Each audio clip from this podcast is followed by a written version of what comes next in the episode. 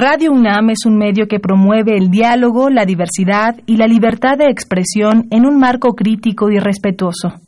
Los comentarios expresados a lo largo de su programación reflejan la opinión de quien los emite, mas no de la radiodifusora. Esto es tiempo de análisis. Esto es tiempo de análisis.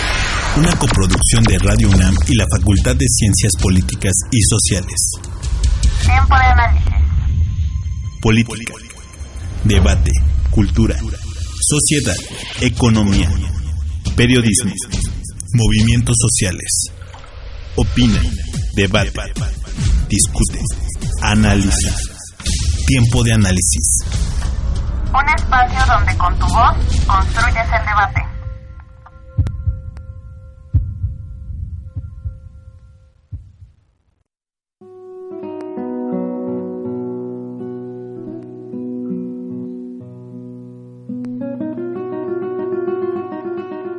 Fue elegido Hernando Cortés por general de la Armada Concho. Comenzó a buscar todo género de armas, y escopetas, como pólvora y ballestas, de todos cuantos pertrechos de guerra pudo ver, y buscar todas cuantas maneras de rescate, y también otras cosas pertenecientes para aquel viaje. De manera que nos juntamos en Santiago de Cuba donde salimos con la armada más de 300 soldados. Y así como desembarcamos en el puerto de la villa del Trinidad. Y salidos en tierra, y como los vecinos lo supieron, luego fueron a recibir a Cortés y a todos nosotros los que veníamos en su compañía y a darnos el parabienvenido a su villa.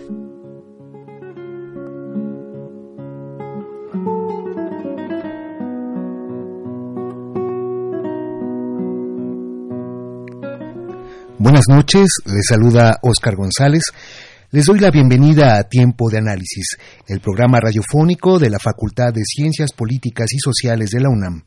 Transmitimos a través del 860 de amplitud modulada y vía internet en www.radio.unam.mx. Los teléfonos en cabina son 55 36 89 89 y le da sin costo 01800 505 2688. Pueden seguirnos y enviar sus comentarios a nuestras redes sociales. En Twitter estamos como arroba tiempo-análisis. En Facebook búscanos como tiempo de análisis y en Instagram como tiempo-análisis. Como lo acaban de escuchar, esta noche hablaremos sobre la conquista, pero especialmente sobre un proyecto que tiene especial relevancia y que se está transmitiendo también en Rayunam, y es el proyecto Noticonquista, que está encabezado por Federico Navarrete Linares, que es nuestro invitado de esta noche. Eh, Federico Navarrete es doctor en estudios mesoamericanos por la Facultad de Filosofía y Letras de la UNAM, es investigador titular C de tiempo completo y tiene, además de este análisis histórico, también incide en temas como el racismo. ¿no? Buenas noches, eh, Federico. Bienvenido a Tiempo de Análisis. Es un gusto estar aquí. Muchas gracias por invitarme. Federico, para abrir boca de este programa, estaba pensando en la posibilidad de que pudiéramos iniciar pensando qué implicaciones ha tenido las celebraciones especialmente eh, con relación a la historia, hechos históricos y especialmente a nuestra historia, como lo fue, por ejemplo, el cuarto centenario y el quinto centenario de lo que se llamó el descubrimiento de América, que significó para nuestro país y para toda la región de lo que hoy llamamos Latinoamérica, no solamente conmemorar un hecho histórico, sino generó todo un debate en torno a lo que no solamente se llamó en un momento el descubrimiento de América, después este debate abrió la posibilidad de pensar en otros conceptos, en otras categorías. Hay quien propuso encuentro o, fusión, ¿no? Hubo quienes hablaron de una que esto era una pretendida, eh, o más bien era una falacia histórica. Otros hablaban del problema del otro y incluso hubo gente que decía que el, el descubrimiento de América implicaba un encubrimiento, ¿no? Lo mismo pasaría con pensar ahora, después de ese 1992 que abrió ese debate, ahora 27 años después, pensar la conquista de América. Bueno, de México, De ahora en particular. perdón, sí, de México, sí. Ahora en particular Sí, sí, de. México, sí. Sí, claro. razón. Bueno, creo que el, el paralelo es, es muy es muy válido porque el, el quinto centenario del, del- de la llegada de los europeos a- al Caribe, que sería lo que luego se llamó descubrimiento de América, o que Edmundo Gorman argumentó con, con bastante razón que era una invención, más bien que los europeos crearon una nueva la idea de un nuevo continente llamado América que era parte de una de una de la organización del mundo que ellos tenían eh, que el- que era el nuevo mundo frente al viejo mundo del que ellos venían. Todo eso y que este esta celebración fue eh, una tuvo una trayectoria muy interesante porque se inició originalmente como una celebración promovida por el gobierno español muy en un plan como ahora en España hay personas que reivindican la conquista de México, en un plan de au- autocelebratorio, de decir que esta fue una gran gesta, una gran hazaña española, que merecía ser celebrada como un triunfo de la hispanidad, e inclusive el logotipo originario del, del- del- de esta conmemoración, con- conmemoración del, quinto centenario en, en 1992 eran los dos hemisferios bajo la corona española, unidos por la corona española.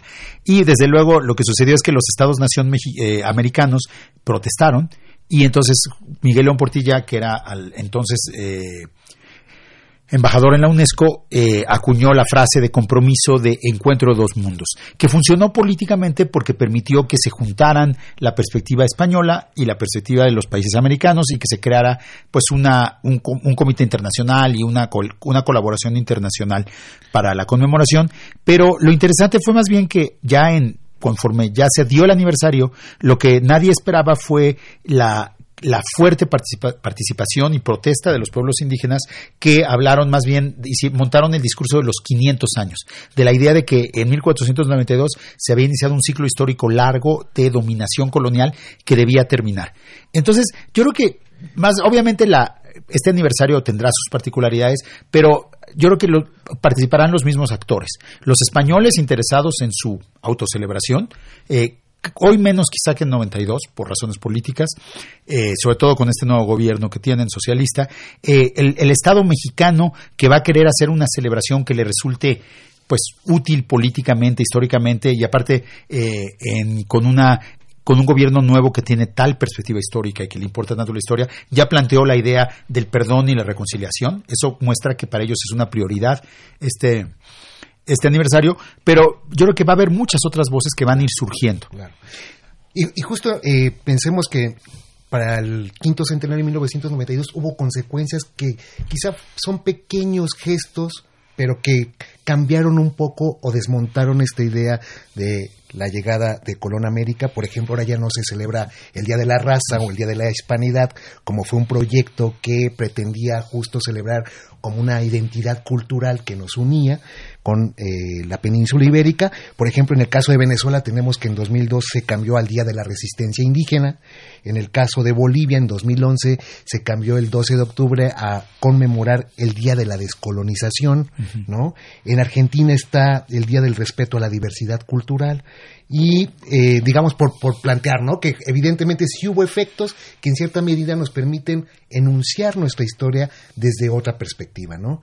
Y esta es un poco quizá la manera en que estas celebraciones, estas conmemoraciones abren la posibilidad de convocar a una pluralidad de voces. Sí, yo creo que sí. En particular yo, que he trabajado el tema de la conquista de México desde hace muchos años, en 1998, o sea, más cerca del, del aniversario del descubrimiento, del, del encuentro de, de la invención de América que de la, este, que de la conquista, eh, hace 20 años, publiqué una novela que se llama Huesos de lagartija, que es una novela sobre, sobre la conquista precisamente que se lee en muchas escuelas. He ido a hablar a muchos foros diferentes, a escuelas, a organizaciones sociales, a, a diversos espacios sobre el tema, sobre mi novela y sobre el tema de la conquista. Y para la gente en México, la conquista siempre es algo que es, que es muy cercano que aunque sucedió hace mucho tiempo, 500 años, es algo que se siente como si hubiera sucedido muy recientemente, es algo que concierne muy directamente a las personas, concierne quiénes son, cómo se definen, cómo se, cómo se se ven a sí mismos, su propia corporalidad inclusive, que si soy mestizo, indio, español, lo- eh, las, las diferentes categorías, y también eso es algo que despierta muchas pasiones. O sea, la gente se enoja, la gente se angustia. Yo he recibido mensajes conmovedores de personas que, me dicen que la conquista es algo que les angustia mucho y tenemos esta idea del trauma de la conquista, ¿no? Esta idea que inventaron algunos filósofos a, a finales del 19 y principios del 20 de que los mexicanos fuimos vencidos, conquistados y por eso estamos traumados y por eso nos odiamos a nosotros mismos. Ese tipo de ideas que desarrollaron Samuel Ramos y Octavio Paz. Entonces, eh, y en ese sentido, aunque es lejana en el tiempo, es en muchos, es en muchos aspectos más, eh, más cercana que, por ejemplo, la revolución. La revolución sucedió, sucedió, hace 100 años y realmente a poca gente le importa. Se ve como un fenómeno, así digo, curioso, simpático, pero nada que lo concierna directamente. Y la independencia también. O sea, son un montón de próceres que, que no tienen nada que ver conmigo. En cambio, la conquista sí es algo que tiene que ver. Entonces, hay una eh, creo que la conmemoración de la conquista o este, aniversario eh, va a parte de eso, ¿no? Y justamente la idea del proyecto de Noticonquista es aprovechar esta, esta sincronía. O sea, este aniversario va a traer a la conquista al presente cuando la conquista de por sí ya había estado en el presente y justamente la idea de Noticonquista del proyecto de, difusión cultural que, propusimos desde el Instituto de Investigaciones Históricas y que, es, y que en el que colaboran eh, científicos de la UNAM y académicos y intelectuales de muchas otras instituciones es hacer como la crónica día a día de lo que sucedió hace 500 años como si fuera noticia, noti conquista. Por eso en el presente. Y justamente la idea es aprovechar las redes sociales, aprovechar el internet para hacer una traer al presente eso de hace 500 años y contribuir a estas a este debate, a dar este dialogar con, con estas voces que se van a, a abrir digamos, entonces ah, empieza el proyecto Noticonquista justo en marzo, que es cuando se avisoran la primera llegada de los europeos en la última eh, expedición comandada por Hernán Cortés, que, quizá que fue la que tuvo éxito. Previamente había habido dos expediciones. Y Noticonquista tiene una sección que es particular. Rescata también ciertas categorías de origen náhuatl. Por ejemplo, veo que en Noticonquista esta cuenta de los días se está dando a, partir de un tonalpohuali, ¿no? Que era el calendario náhuatl y ustedes hacen un tonalpohuali ahora, pero que está vinculado con la tecnología, con las redes sociales, ¿no? Y cotidianamente están lanzando noticias exactamente como si fueran de hace 500 años. Y ahora aparecieron también personajes clave en este proyecto que están apareciendo como personajes con perfiles de redes sociales como eh, Bernal Díaz del Castillo y Malinche. Sí, exactamente. La idea era precisamente eh, crear estas voces en el presente que retomen la información histórica del pasado, que retomen la vida, el punto de vista del pasado, pero que también jueguen con esa anacron, eh, en ese, en ese sincronía, o sea, porque finalmente estamos brindando, estamos sincronizando dos tiempos diferentes, entonces estamos creando una, una sincronía, pero también estamos creando un anacronismo, porque estamos llevando el presente al pasado y el pasado al presente. Eh, creo que eh, estos juegos con el tiempo, por cierto, se, son mucho más posibles justamente con las tecnologías modernas y son se aceptan mucho más ahora que, por ejemplo, hace 27 años. Hace 27 años, inclusive, y esto es ya una cosa cultural más amplia, todavía cuando se dio el aniversario del, encuentro de dos mundos o de, la llegada de los europeos a América, eh, teníamos una idea de tiempo muy lineal y la idea de que el tiempo era lineal y absoluto y que había un solo tiempo histórico universal era tenida como algo real e incuestionable por mucha gente. Y ahora ya no tanto, ahora los, el tiempo lineal ha entrado en crisis y los mismos historiadores hablan de temporalidades diferentes y justamente el, eh, vemos esto claramente con esto de la conquista. Una de las cosas que encontramos, por ejemplo, cuando abrimos la cuenta de Twitter de, de Noticonquista, es que fue la primera manifestación del, proyecto, eh, justamente con la llegada de los españoles a Cozumel eh, en finales de marzo de 1519, o sea, 500 años después, es que había un montón de tuiteros, de gente en redes sociales que hablaban a nombre de Hernán Cortés, a nombre de Bernal Díaz del Castillo desde España y que tenían como eh, una, una posición política de ultraderecha, eh, más vinculada al, a Vox y al movimiento neofascista en España, eh, y, que, reivindicaban la conquista como una gesta. Sí, es una, se ha convertido la conquista en un referente clave del nacionalismo hispano, y ellos todo el tiempo están hablando desde el presente sobre la conquista, pero también sobre el presente a nombre de esos conquistadores de hace 500 años.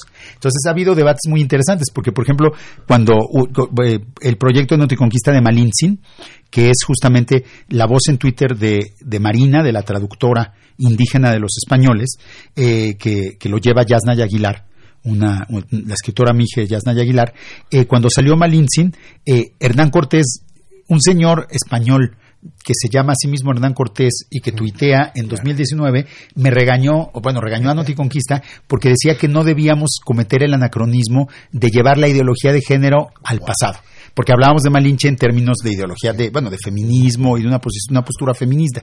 Y me da risa como un hombre que está tuiteando en, 2019 habla de esa histórica. es, como, este, y eso demuestra que todos estamos haciendo eso, ¿no? Eh, y, hay, y ahí hay muchas contradicciones que son interesantes y son parte del debate, ¿no? Una, otra cosa que he encontrado, que hemos encontrado, por ejemplo, en la discusión que levanta Noticonquista y que levanta también, que levantó también desde luego eh, López Obrador con su, con su petición de, de, de este proceso de reconciliación y disculpa, con su propuesta, es que eh, hay como una contradicción, porque mucha gente dice no debemos juzgar los eventos de la conquista desde una perspectiva contemporánea. Entonces, hablar de genocidio, hablar de etnocidio, hablar de categorías contemporáneas sobre el pasado es no, no, no debemos hacerlo. Pero por, por otro lado, esa gente sí celebra los eventos de la conquista. O sea, dicen, no los debemos juzgar, pero por otro lado dicen, debemos hacer eh, un congreso sobre Hernán Cortés y debemos este, celebrar la gesta de Hernán Cortés. Entonces, pareciera que ciertas relaciones sobre el pasado que son las que cimentan el poder y las ideologías dominantes, sí son legítimas y que las que las cuestionen no. Pero claramente eso va de su propia ideología política, desde luego, y los tratan de perpetuar como elementos clave. Y ahora justo que pensabas en esas temporalidades, hablar sincrónicamente, anacrónicamente, qué es lo que está sucediendo en las redes sociales, ¿no? Planteas como algo simultáneo, ¿no? Estamos en simultáneos con gentes de distintas partes del globo.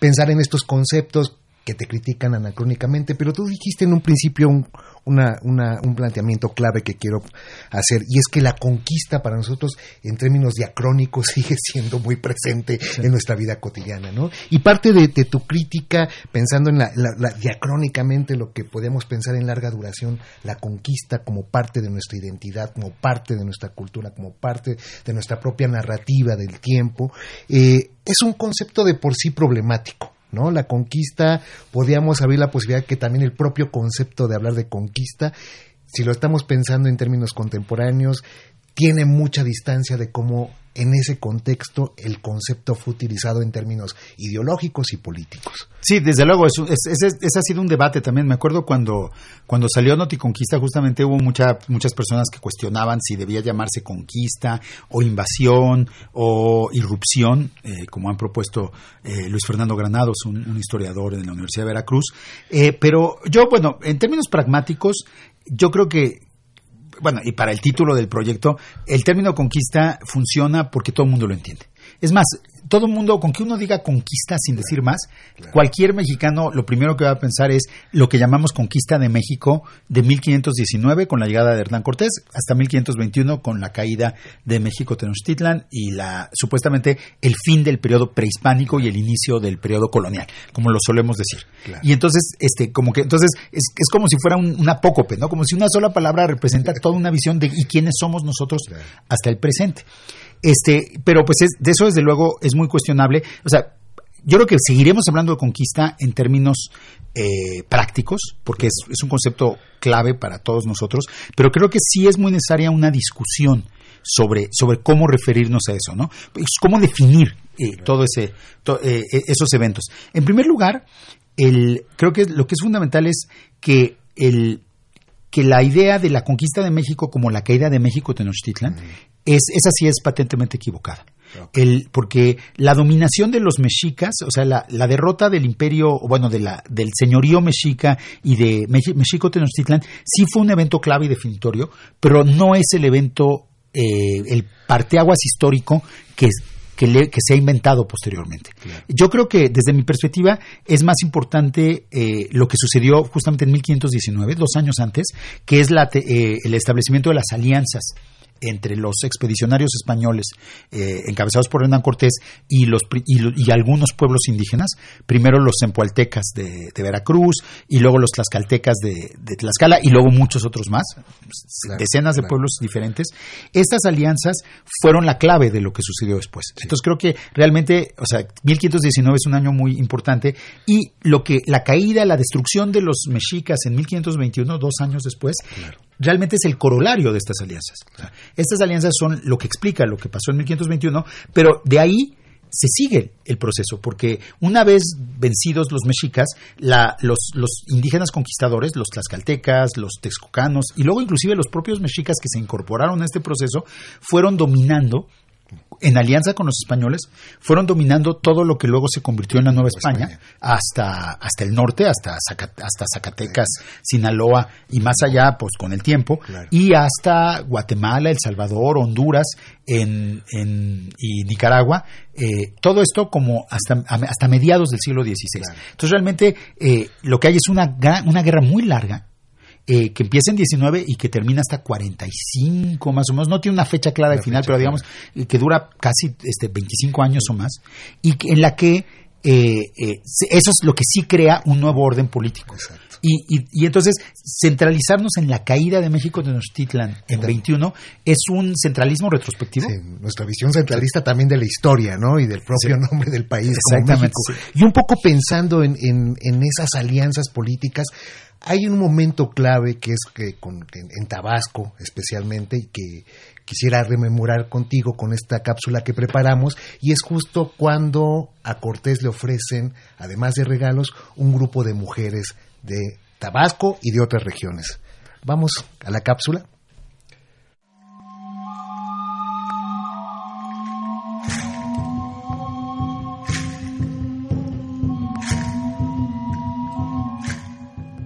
Así que, pasado el término que llevaron, vino a Cortés el señor de aquel pueblo y otros cuatro o cinco comarcanos suyos, con buena compañía de indios, y le trajeron pan, gallipavos, frutas y cosas así de bastimento para el campamento, y hasta cuatrocientos pesos de oro en hoyuelas, y algunas piedras turquesas de poco valor, y unas veinte mujeres de sus esclavas, para que les cociesen pan y hacen de comer al ejército, con las cuales pesaban hacerle gran servicio porque los veían sin mujeres, y porque cada día es menester moler y cocer el pan de maíz, en que se ocupaban mucho tiempo las mujeres. Pidieron perdón de todo lo pasado, rogaron que les recibiese por amigos y se entregaron en su poder y de los españoles, ofreciéndoles la tierra, la hacienda y las personas. Cortés los recibió y trató muy bien y les dio cosas de rescate, con las que se alegraron mucho y repartió aquellas veinte mujeres esclavas entre los españoles por camaradas.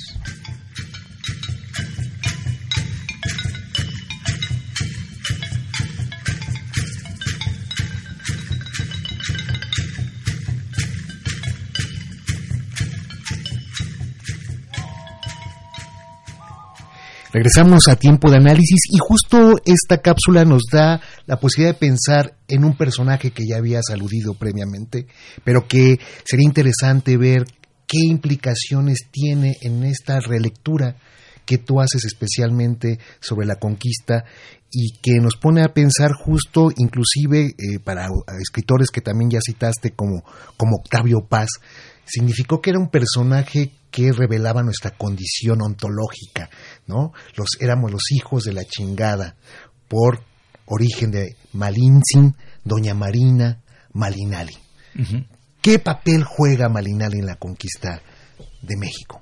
Bueno, yo creo que realmente eh, eh, la, mujer, eh, probablemente hablante de una lengua mije, que los nahuas llamaban popoloca, del, este, del, del, oluteco, y que también sabría, hablaba maya, varias variantes de maya y de náhuatl, eh, eh, que fue la intérprete de los españoles, es uno de los personajes claves de la conquista. No he querido decir su nombre porque el primer problema que tenemos es, es la, el misterio de su nombre. Y de ahí toda su identidad es compleja y eso es lo que lo hace, hace un personaje realmente importante e interesante a nivel histórico. ¿no? O sea, yo creo que no tenemos, y, muchos investigadores están de acuerdo en que no conocemos el nombre original indígena de Oluteco o, Chontal de, de, esta mujer, pero sí eh, fue bautizada Marina por los españoles justamente en marzo, en abril de 1519, cuando eh, fue regalada como esclava a, los expedicionarios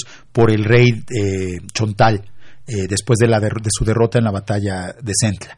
El, justamente Noticonquista se lanzó el 15 de abril de, 2019 con el tema de cuando Malinche conoció a Cortés. Pensamos mucho el título, pero finalmente quisimos darle precisamente este protagonismo a la mujer porque creemos que es realmente una de las protagonistas principales de la, de la conquista, ¿no?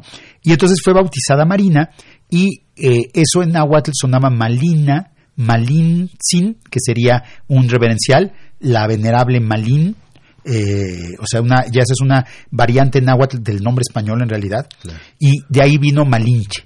Eh, lo que es interesante es que Malinche eh, implica, según esto, un posesivo. el malince en, en, náhuatl, bueno, pero en realidad es una mala cosa. Según una interpretación podría significar malince, que es un posesivo, dueño de Malini, de Malinche, y sabemos que es el nombre que le daban a Hernán Cortés. Capitán Malinche, ¿no? Sí, Capitán Malinche o simplemente Malinche. Entonces, este, en realidad, esta interpretación de que es un posesivo eh, es cuestionable, pero el punto es que entonces ya tenemos que tenemos una mujer que se que fue que no cuyo nombre no conocemos, que fue bautizada Marina, se convierte en Malin, Malinali, Malinzin, o sea, se juega con eso en náhuatl y luego tenemos el, eso regresa al español, o sea, fíjense cómo van, fíjate cómo van cambiando eh, de idioma, regresa al español como Malinche. Malinche también puede ser simplemente la manera en que los españoles oían el sin, sin, sin el posesivo, simplemente Malintzin, Malinche. Y, esa es una transformación muy frecuente en, la españolización de los nombres nahuas, ¿no? Y, tenemos, por otro lado, que además de referirse a esta mujer indígena traductora de los españoles, el nombre también se usaba para Hernán Cortés. Entonces ahí tenemos una confusión, porque se confunden los nombres de los diferentes nombres de una mujer, pero también se confunde a la mujer con el capitán.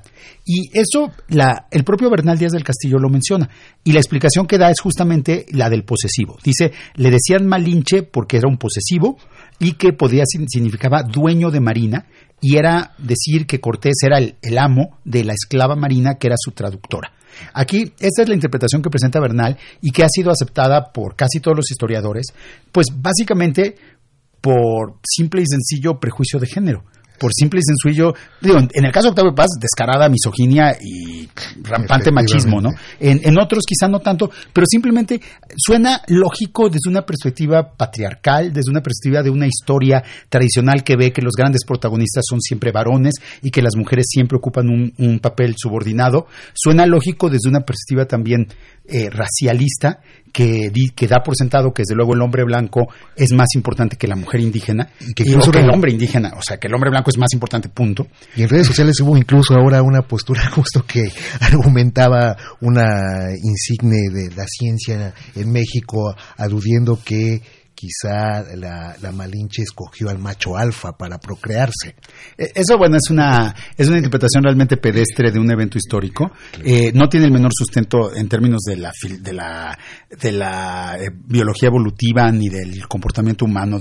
no es una explicación eh, del comportamiento humano para nada. Y por otro lado, la importancia de Malinche no fue que pariera un hijo de Cortés sino fue que tradujo para Cortés y que se convirtió en la, en la voz, en, la, en el portavoz, la voz, el rostro femenino e indígena de los expedicionarios españoles. Entonces, reducir su papel a la mera reproducción biológica es en el fondo de una misoginia y es lamentable que una mujer incurra en ese tipo de misoginias, ¿no? Eh, o sea, reproducir a la mujer a, una función meramente reproductiva como si fuera solo un útero y no tuviera ningún otro órgano. Claro, este, claro, es, es, lamentable, ¿no? Pero entonces, el, y entonces, entonces esa interpretación digamos, tradicional de que Malinche es el nombre de Cortés como dueño de Marina, preserva la idea de que Cortés era el importante y que Marina era subordinada, y pues ha sido reproducida más por prejuicio que por que porque sea real, que porque esté demostrada, ¿no? De hecho, la etimología malinche es, es equivocada. O sea, el, posesivo náhuatl sería maline, no malince. Ah. Entonces no sonaría igual. Y más bien, lo, que, pro- lo que yo propongo en un libro que será publicado en, el, en la segunda mitad del año, que se llama ¿Quién conquistó México? eh, lo que propongo es que es- hay que pensar que el nombre Malinche era un nombre que los indígenas le daban en, tanto a la mujer como al español. Porque justamente Malinche es, la mujer era la que hablaba a nombre del español. El español era un hombre muy peligroso, muy violento, un ser temible, pero que no podía comunicarse porque no sabe hablar las lenguas indígenas. Entonces no era plenamente humano en ese sentido.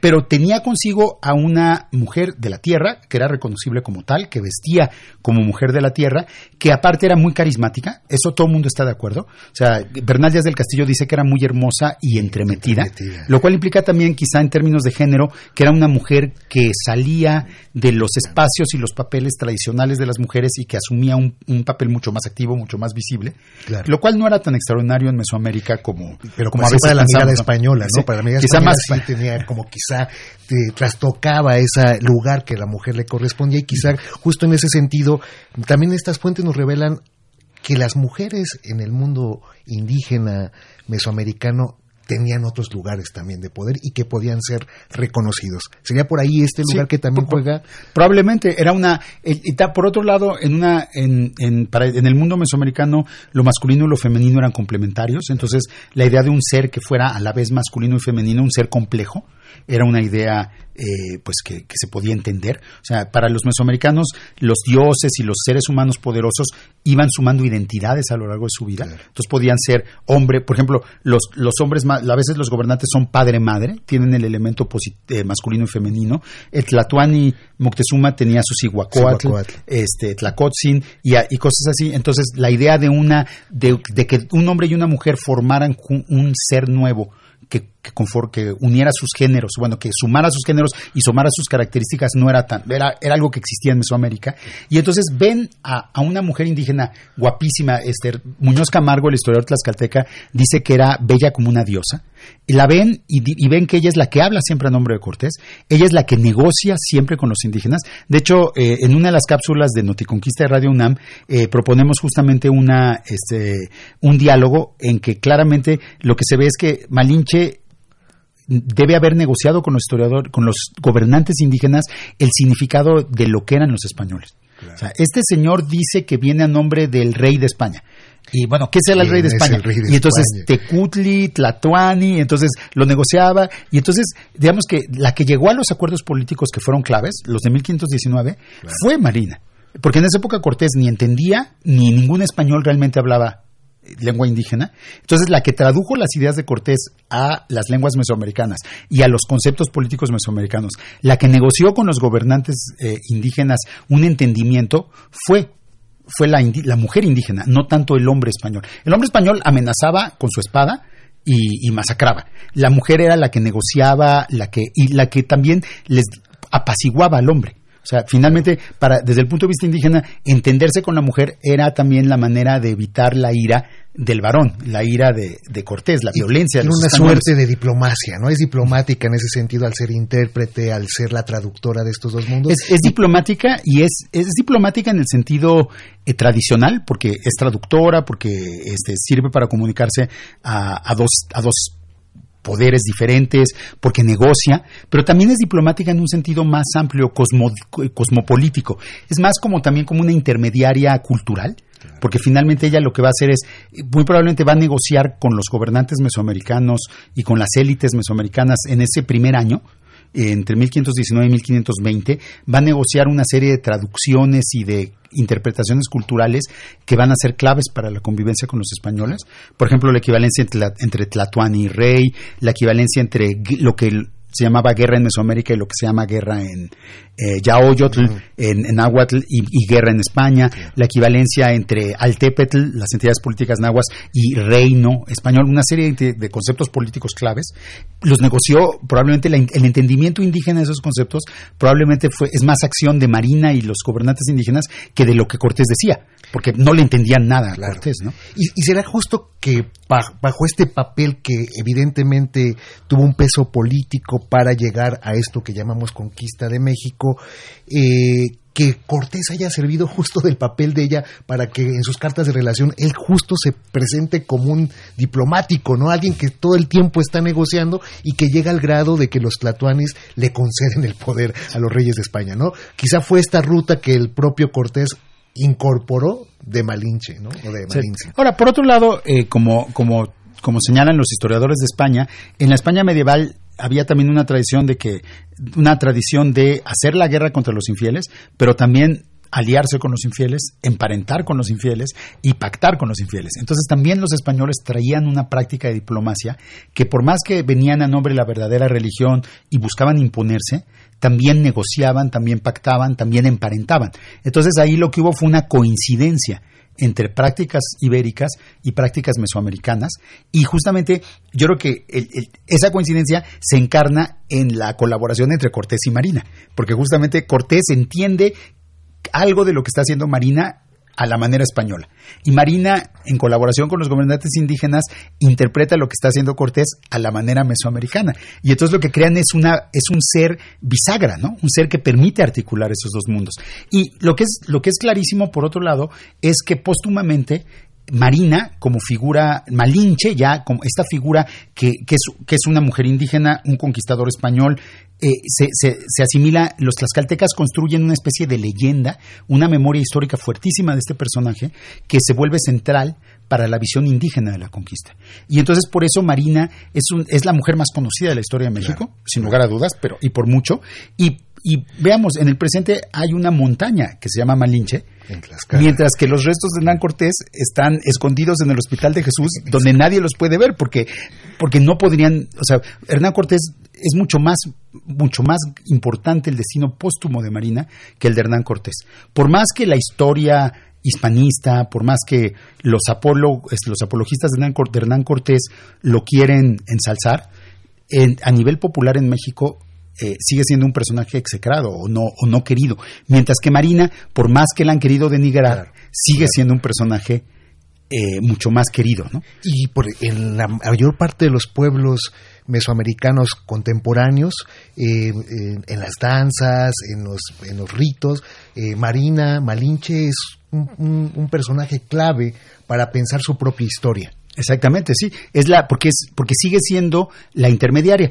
Los tlaxcaltecas la asimilaron también con la Virgen María. Entonces fue la manera también, de alguna manera, en que se, se incorporó a Mesoamérica la figura de la Madre de Dios, de la Virgen María, que quizá es uno de los orígenes también del culto guadalupano. Y por otro lado, se asoció con la montaña Malinche, con el cerro Malinche en el, en, el paisaje, y que es, que es un elemento, que es un, pues el principal elemento del paisaje de Tlaxcala, ¿no? Entonces se asoció con la identidad de la misma Tlaxcala. Tlaxcala construyó esta ideología justamente para eh, esta figura, esta visión heroica y divina de Malinche, justamente porque se identificaba un poco como la Malinche de, dentro de la conquista, ¿no? Y por ejemplo hay unas bellísimas imágenes de la historia de Muñoz Camargo de Tlaxcala, eh, pintadas a finales del siglo XVI, en que aparece Cortés eh, como capitán español abrazado de una mujer indígena que es Marina Tlaxcala y la Nueva España. ¿no? Entonces, ahí pareciera que desde el punto de vista indígena también Marina lo que implica es que ante la llegada del poder español, del poderío de los españoles que es muy viril, que está asociado a la animalidad del caballo, que está asociado a la violencia, que está asociado a la dominación masculina, eh, los indígenas se feminizan y entonces asumen el rol femenino frente al rol masculino de los españoles. Esto que yo digo, eh, a Octavio Paz le parecería execrable y le parecía, o sea, ¿cómo pueden asumir el rol femenino? El rol femenino merece ser eh, destruido, denigrado, o sea, pero si lo vemos desde una perspectiva de género que no sea machista y que no sea androcéntrica, eh, es, muy interesante, ¿no? Porque implica una complementariedad. La parte indígena femenina también tiene la capacidad de absorber a la parte masculina, de enfriarla, de, de incorporarla al, al mundo mesoamericano y, y, la idea de que esa, ese dejarse penetrar por lo masculino, ese incorporar lo masculino es algo denigrante, es algo vergonzoso, es algo abyecto, como llega a decir Octavio Paz, pues no es más que un prejuicio machista, infame, porque, o sea, finalmente, es, si ese, ese papel, ese rol femenino, pues es tan encomiable y tan valioso como el rol masculino destructivo, agresivo, dominador, prepotente. Y, y justo en el mundo indígena la posibilidad de esta dualidad permitía pensar que un hombre afeminado no era mal visto, una mujer tampoco era visto, porque justo lo importante era estas equivalencias en una especie de armonía, ¿no? Que era, que era la búsqueda, ¿no? Y un poco... Un equilibrio más. El equilibrio, ¿no? Exacto. Y un poco pensando en esa cosmovisión indígena, tenemos también en las fuentes coloniales los presagios, los presagios de la conquista. ¿Qué te parece que escuchemos esta última cápsula para pensar en estas cosmovisiones indígenas, cómo a, la, a, a 500 años podemos también pensarlas? ¿no? Perfecto. Vamos. Diez años antes de venir los españoles, primeramente se mostró un funesto presagio en el cielo, una como espiga de fuego, una como llama de fuego, una como aurora. Se mostraba como si estuviera goteando, como si estuviera punzando en el cielo, ancha de asiento, angosta de vértice. Y en el medio del cielo, bien al centro del ciclo llegaba, bien en el cielo estaba alcanzando y de este modo se veía. Allá en el oriente se mostraba, de este modo llegaba la medianoche, se manifestaba, amanecía en el amanecer. Hasta entonces la hacía desaparecer el sol, y en el tiempo en que estaba apareciendo, por un año venía a mostrarse. Comenzó en el año doce casas, pues cuando se mostraba había alboroto general, se daban palmadas en los labios las gentes, había un gran azoro, hacían interminables comentarios. Segundo presagio funesto sucedido aquí en México. Por su propia cuenta se abrazó en llamas, se prendió en fuego. Nadie tal vez le puso fuego, sino por su espontánea acción ardió la casa de Huitzilopochtli. Se llamaba su sitio divino, el sitio denominado Tlacatecán, casa de mando. Se mostró, ya arden las columnas. De adentro salen acá las llamas de fuego, las lenguas de fuego, las llamaradas de fuego. Rápidamente en extremo acabó el fuego todo el maderamen de la casa. Al momento hubo vocerío estruendoso. Dice, Mexicanos, venid a prisa, se apagará vuestros cántaros. Pero cuando le echaban agua, cuando intentaban apagar, nomás enardecía flameando no pudo apagarse, del todo ardió. Tercer presagio funesto. Fue herido por un rayo un templo, solo de paja era, en donde se llamaba Tzumulcó, el templo de Xutecutli. No llovía recio, solo lloviznaba levemente. Así, se tuvo por presagio. Decían de este modo, no fue golpe del sol, tampoco se oyó el trueno. Cuarto presagio funesto. Cuando había un sol, cayó un fuego, en tres partes dividido. Salió de donde el sol se mete. Iba derecho viendo a donde sale el sol, como si fuera brasa. Iba cayendo en lluvia de chispas. Larga se tendió su cauda, lejos llegó su cola, y cuando visto fue, hubo gran alboroto, como si estuvieran tocando cascabeles. Quinto presagio funesto. Hirvió el agua. No el viento la hizo alborotarse hirviendo, como si hirviera en furia, como si en pedazos se rompiera al revolverse.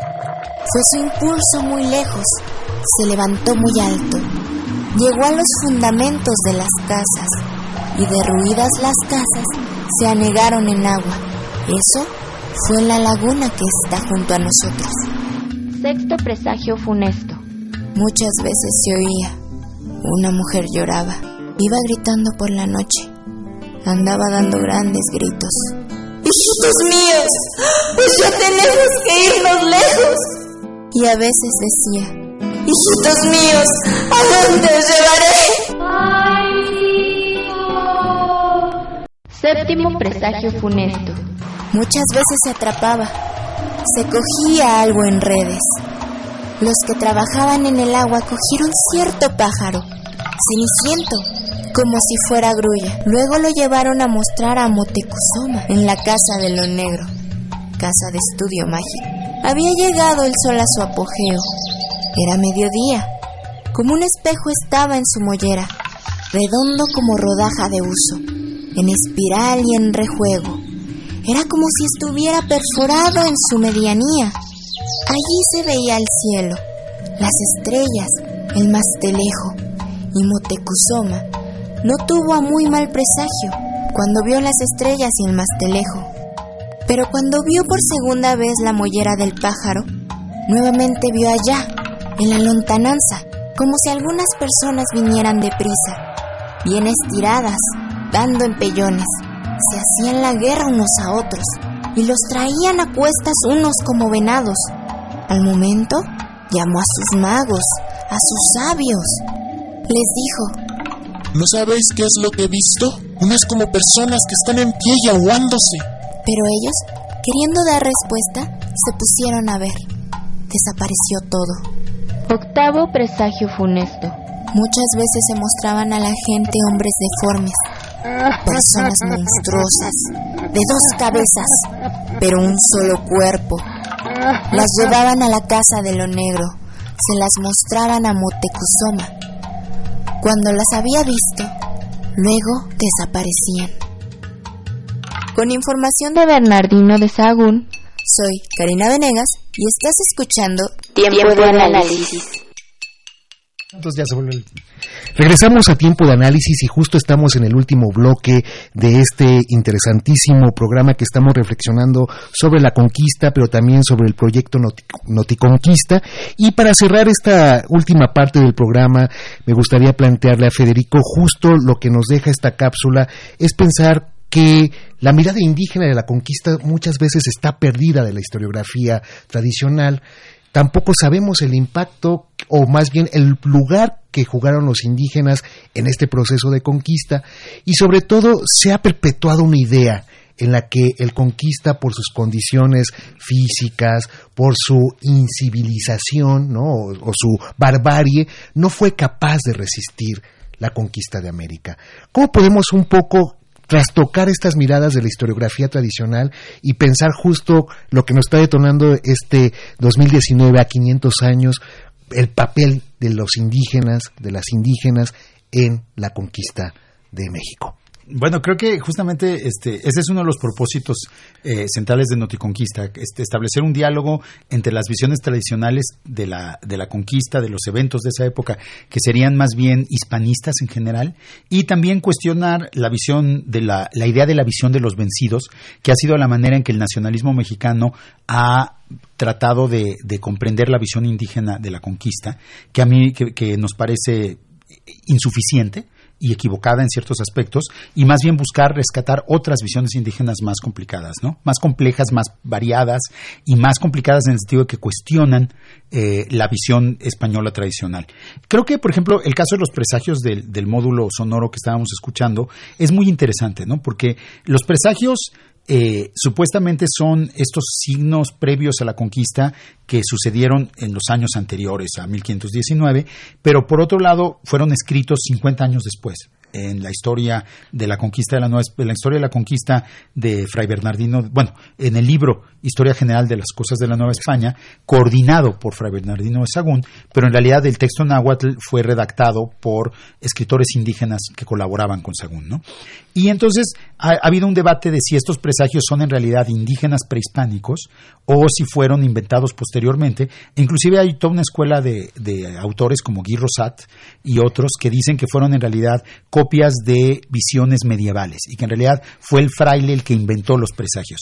Y eso justamente nos apunta a la dificultad de entender las voces indígenas, de poderlas escuchar. Las voces indígenas no nos llegan directamente muchas veces, sino nos llegan mediadas porque fueron traducidas a a lenguajes occidentales, fueron traducidas a formatos occidentales como el libro, fueron traducidos a ideas occidentales como el cristianismo, y entonces pues eso las modificó. Y entonces siempre hay el problema, el problema de la autenticidad, de que si esa modificación les quitó lo indígena o no.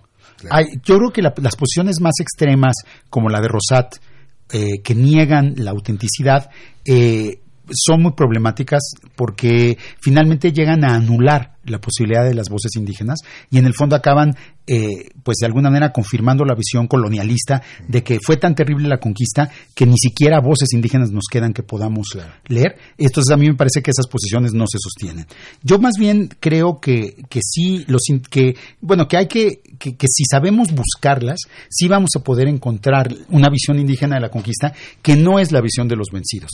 De hecho, eh, y es otra vez la que construyeron los tlaxcaltecas, eh, que ya para mediados los tlaxcaltecas serían los principales, aunque no los únicos, pero son los que construyeron la ideología tal vez Claro. de los indígenas conquistadores, que son otros personajes muy importantes de la conquista que han sido poco estudiados. Ahora existe, por cierto, un libro de Laura Matthews y Michelle Audike eh, que se llama Indígenas, eh, Conquistado- este, Indigenous Conquistadors, que es una, este, es una antología en inglés sobre estos personajes. Y también este, Matthew Restal, en su libro reciente, Cuando Moctezuma conoció a Cortés, habla mucho de ellos. Y básicamente el argumento es muy sencillo. Eh, lo dice Restal. El ejército que, que conquistó México Tenochtitlan, por, por dar el primer ejemplo y el más conocido, eran, tenía 200 soldados indígenas por cada soldado español. Y además, los indígenas cargaban, los indígenas preparaban los alimentos, los indígenas eh, eran la mayoría de los soldados, los indígenas construían, destruían, hacían fortificaciones, los indígenas eh, conocían el camino, los indígenas negociaban con los otros indígenas, o sea, y realmente eh, los ejércitos que primero, Claro. o sea, este, a partir de las alianzas de 1519 entre Tlaxcala, Zempoala y los españoles, se crean estos ejércitos indígeno hispanos que inclusive yo prefiero decir indio indígena hispanos o indio, indio españoles porque la mayoría eran indígenas y esos ejércitos conquistan México y luego realizan esta larga guerra y crean lo que es la Nueva España. Generalmente, otra vez, lo mismo que con Malinche, muchos historiadores dicen, esos, esos son auxiliares indígenas. Entonces, al decir que son auxiliares, ya se les coloca en una posición de que pues, son achichincles, son los que cargan los bultos. Y por otro lado, siempre se dice, eran los aliados de los españoles, pero los que dirigían eran los españoles. Pero en realidad, si vemos, y eso lo señala muy bien Restal, los que conocían los caminos de Mesoamérica eran los indígenas. Claro, claro. Los que hacían las negociaciones diplomáticas eran los indígenas. Es los que convencían a los españoles de que se fueran por este lado y no por este lado, y de que le hicieran la guerra a fulanito de tal y no a fulanito de tal, eran los indígenas. Y lo hacían por sus propios intereses, no necesariamente por el de los españoles. Entonces, ¿quién utilizaba a quién? También se presta a discusión, como con el caso de Malinche, ¿no? O sea, obviamente, ot- otra vez, desde la visión hispanista, se da por sentado que los, que los españoles utilizaron a los indígenas, pero sin muchos argumentos. Se da por sentado porque es lo que dice Cortés. Pero bueno, Cortés obviamente iba a decir eso porque las cartas las escribe, sus cartas de relación las escribe para ensalzarse a sí mismo Claro. y para demostrar además que él conquistó México y que, que no le corten la cabeza, porque como es un traidor al rey, tiene la pena de ahorcamiento en- encima, ¿no? Entonces es para salvar su pellejo y miente y exagera, eso lo muestra muy bien Restal, miente y exagera continuamente. Pero le hemos creído porque otra vez es un- ahí hay un prejuicio de género, otra vez, el hombre vez. y de raza. El hombre blanco todopoderoso que domina a los indígenas. Entonces, hay mucho racismo detrás de este culto a Cortés. Y ese racismo, por ejemplo, es evidente claramente en autores como Christian Duverger, ¿no? Que sí es abiertamente racista, ¿no? Entonces, el este el, entonces, y se ha subestimado el papel de los auxiliares indígenas. Pero si vemos, por ejemplo, el lienzo de Tlaxcala, pintado por los tlaxcaltecas en 1540, 1550, o sea, apenas 10 años después de que está terminando esta guerra de 25 años, los tlaxcaltecas hacen una historia de la conquista, que es la primera gran historia de la conquista. Y es pictográfica. Es, es dibujada, además. Es una historia visual que, que reúne el lenguaje pictográfico mesoamericano, los códices, con el lenguaje del grabado europeo, y lo que crea es una historia intercultural que se puede leer. eh, pueden leerla los españoles y pueden leerla los indígenas, y que cuenta la historia de cómo en realidad Tlaxcala es la que conquistó y cómo gracias a la Malinche se alió con los españoles y luego la alianza con los españoles se, se centra en la figura de Santiago Matamoros, el santo conquistador español, que es caballo, que es humano y que es Dios, Claro. y que es una y que siempre los tlaxcaltecas aparecen controlando a este Santiago como si fuera su perro de ataque, o sea, aparecen siempre como que asusando al Santiago Matamoros, que es este animal, este dios animal humano salvaje conquistador, siempre lo, lo están dirigiendo en contra de sus enemigos, ¿no? De los enemigos mutuos, desde luego. Es Y un discurso de colaboración. Y este discurso visual rompe efectivamente con lo dicho en las fuentes, en las cartas de relación, y aquí tenemos otra posibilidad de pensar la conquista en el que la imagen resulta que nos da otra narrativa, ¿no? Sí, claro que sí. La imagen intercultural y además lo que es muy interesante es que esta, o sea, esta elaboración tan compleja en que aparece la figura de Malinche, la figura de Santiago Matamoros, la, en que se destaca la importancia de los tlaxcaltecas y de los indígenas en general, la, que es la, la autorrepresentación de los indígenas conquistadores, es, es realizada a mediados del siglo XVI, 30 años antes de que Bernal Díaz del Castillo escriba la historia verdadera de la conquista de la Nueva España. Entonces, los indígenas crearon su propia memoria histórica de la conquista mucho más rápido que los propios españoles. Claro. Y le dieron una fuerza tal que las la imaginería, la iconografía del lienzo de Tlaxcala del siglo XVI, que también estaba, por cierto, en los murales del Cabildo de la ciudad de Tlaxcala, fundada en 1520 y tantos, la ciudad colonial de Tlaxcala, estaba también en varias historias que se distribuyeron y hay muchas copias. Esta, estas imágenes se, se repiten y se reproducen por toda Nueva España hasta el siglo XVIII. La mayoría de los indígenas novohispanos del periodo colonial, o sea, los de entre el siglo XVI y el siglo XX, XIX, eh, se consideraban indígenas conquistadores, vencedores de esa guerra y no indígenas vencidos, derrotados.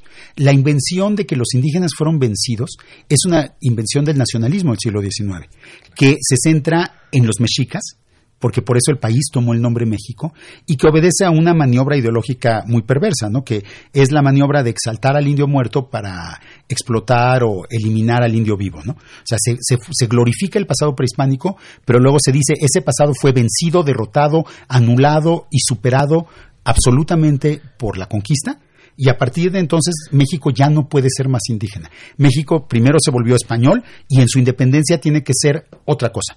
Tiene que ser moderno, tiene que ser mestizo, tiene que ser occidental, tiene que ser lo que ustedes quieran, pero no puede nunca más volver a ser indígena. Entonces la visión de los vencidos sirve para sojuzgar a los indígenas en el presente y sojuzgarlos en el pasado, ¿no? Claro. Pero es una visión inexacta, porque en realidad la versión histórica primera y más exitosa en la Nueva España era la de los indígenas vencedores, no la de los indígenas este, vencidos. Entonces, si pensamos en la figura de los indígenas conquistadores, que es complicada, desde Sí, luego, sí, es ambigua, Y- porque Y habrá la polémica y seguro luego, sí. esto vas a abordar en tu libro. Desde luego, en quien conquistó México, digo, fueron dos, Malinche, como este suer dual que es a la vez masculino y femenino, que es a la vez la India y Hernán Cortés, y por el otro lado, los indígenas conquistadores.